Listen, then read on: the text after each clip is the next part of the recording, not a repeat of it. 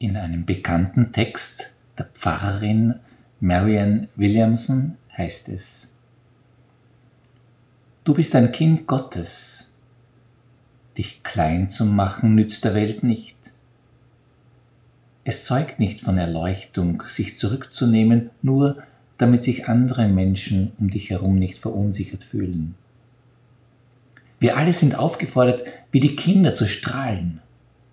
Wir wurden geboren, um die Herrlichkeit Gottes, die in uns liegt, auf die Welt zu bringen.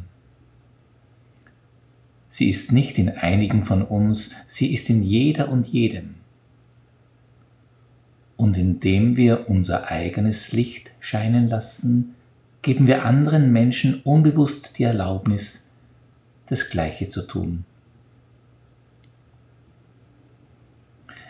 Williamson deutet die Größe und Schönheit jedes Menschen religiös.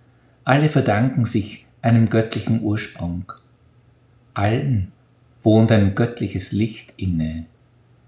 Es ist jeder und jedem anvertraut, das eigene Licht leuchten zu lassen und, auch dadurch, andere zu ermutigen, ihr Licht zum Strahlen zu bringen.